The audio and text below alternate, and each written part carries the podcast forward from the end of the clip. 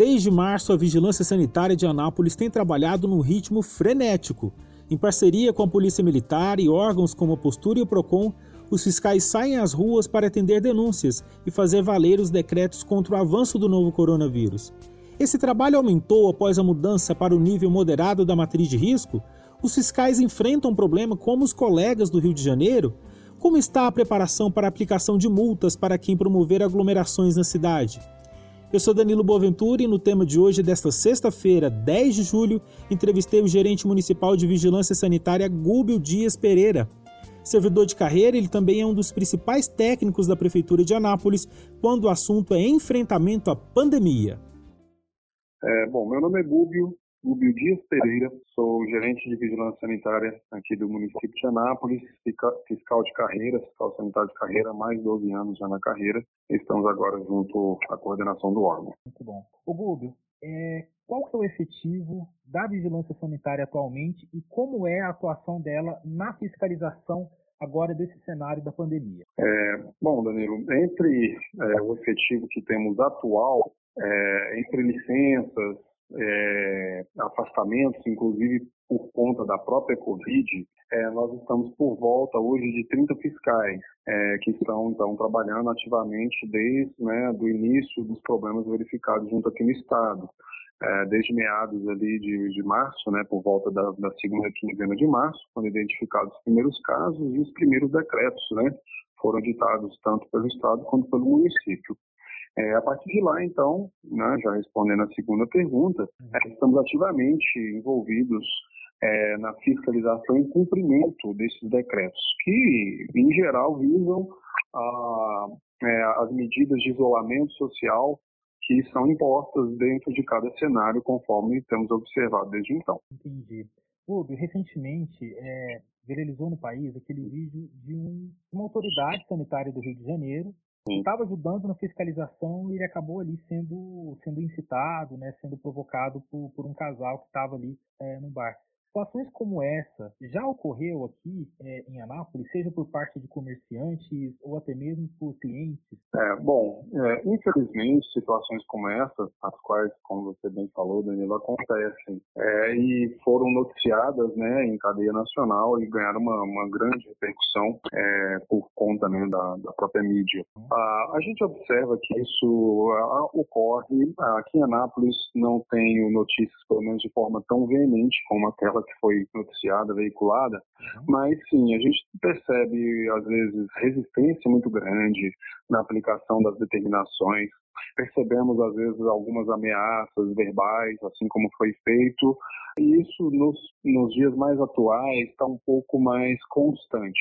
Penso que pela própria situação é, do Covid, que gera um estresse, um, um desgaste geral entre não só entre o setor público, mas em toda a população, assim também como o próprio comerciante, que muitas vezes está vendo é, o seu comércio já há algum tempo ou fechado totalmente ou parcialmente limitado ao funcionamento, isso tudo gera um desgaste e, e, às vezes algum embate. Então aqui em Anápolis a gente já percebeu sim algumas situações como essa e temos percebido com mais frequência. O último decreto foi mais incisivo com bares e restaurantes, né?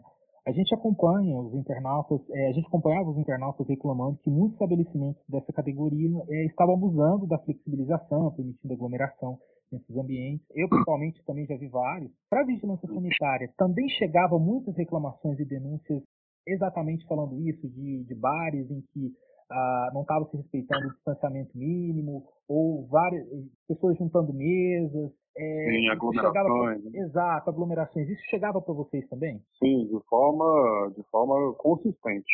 Várias denúncias, né? temos canais diretos de denúncia, outros órgãos também uhum. é, nos auxiliam nesse trabalho, é, como o PROCON, né? tem uma central de denúncia também que nos encaminha diariamente e era uma constante. A gente observava que não só esse segmento, assim como outros também, é, de maneira bem, bem consistente, diretamente nos enviavam várias e várias denúncias, justamente nesses pontos mesmo que você acabou de levantar seja de aglomerações, né, as pessoas não respeitando o distanciamento, é, seja não respeitando a capacidade máxima de lotação, que é até de um terço do estabelecimento, né, é, a realização, às vezes, de eventos ou caracterização de festas e coisas do tipo, nos chegavam sempre, né? E justamente por conta disso, além das próprias ações normais de vistoria e fiscalização que fizemos, a gente estava sempre ativo né, nas vistorias, tanto dos estabelecimentos de uso quanto noturnos. O Rubens, é, depois que a cidade entrou no nível moderado da matriz de risco, as denúncias aumentaram. Quais as situações mais recorrentes desde então? Ou aumentaram, como é natural já se esperar, né? Principalmente essa semana,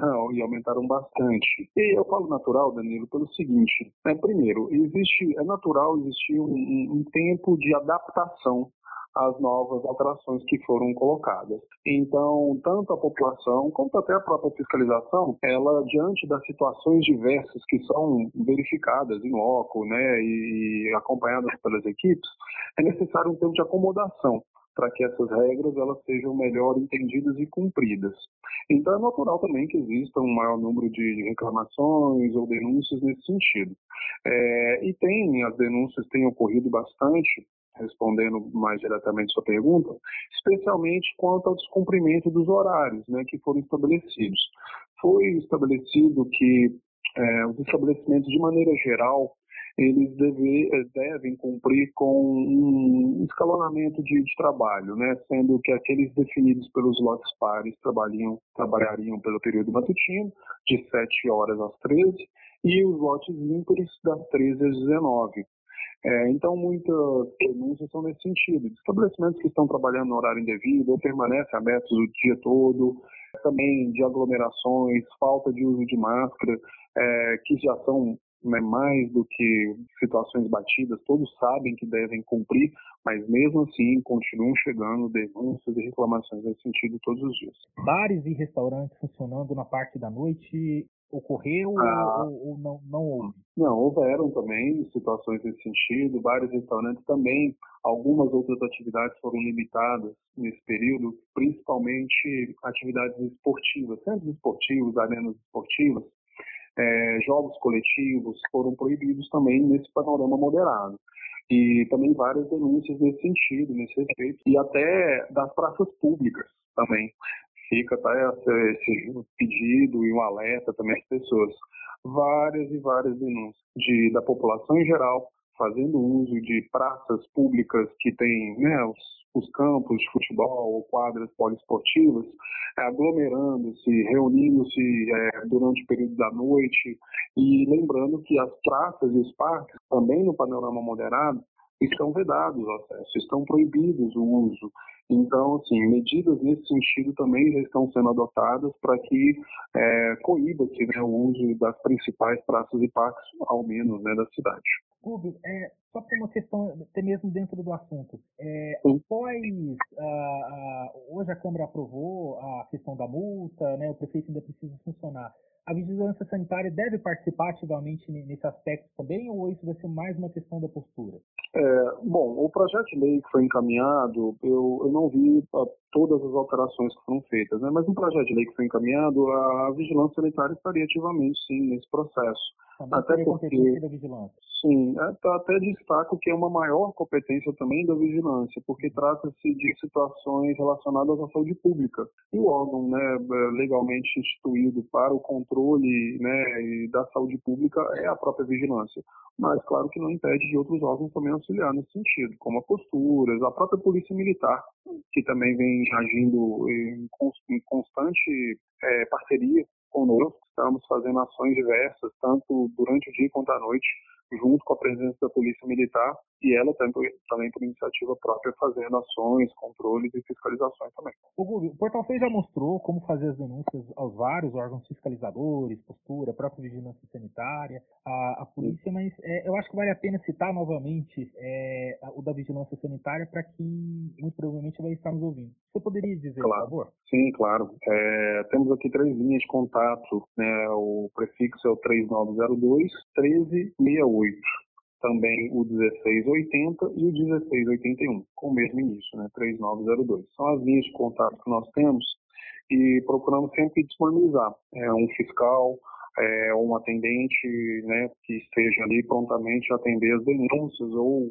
é, também muitas dúvidas, né? As pessoas nos ligam com dúvidas também, perguntando, esclarecendo e por conta disso, né, nós continuamos assim sempre ativos nessas linhas para poder auxiliar o máximo possível a população. Muito bom. Rubio, te agradeço muito por ter tirado aí um tempinho para falar com a gente aqui no podcast. É isso, é um prazer, é sempre uma oportunidade também muito bem-vinda, porque esse papel da mídia junto aos órgãos, né, além de esclarecer, ele também orienta. E essa orientação é fundamental. Eu reforço, Danilo, que assim a consciência, eu tenho dado muitas entrevistas nesse sentido, é primordial nesse momento. Se como população, como sociedade, todos nos unirmos em um prol comum, que é justamente da saúde coletiva, de proteger as pessoas, que esse é o nosso objetivo. Não queremos prejudicar o comércio, não queremos prejudicar as atividades econômicas, ao contrário, nosso objetivo também é fomentá-las. Mas no momento igual esse, em que a saúde pública, né, a, a vida das pessoas está posta em, em risco, em jogo, nós devemos agir tentando equilibrar esses lados, né, equilibrar esses dois pontos.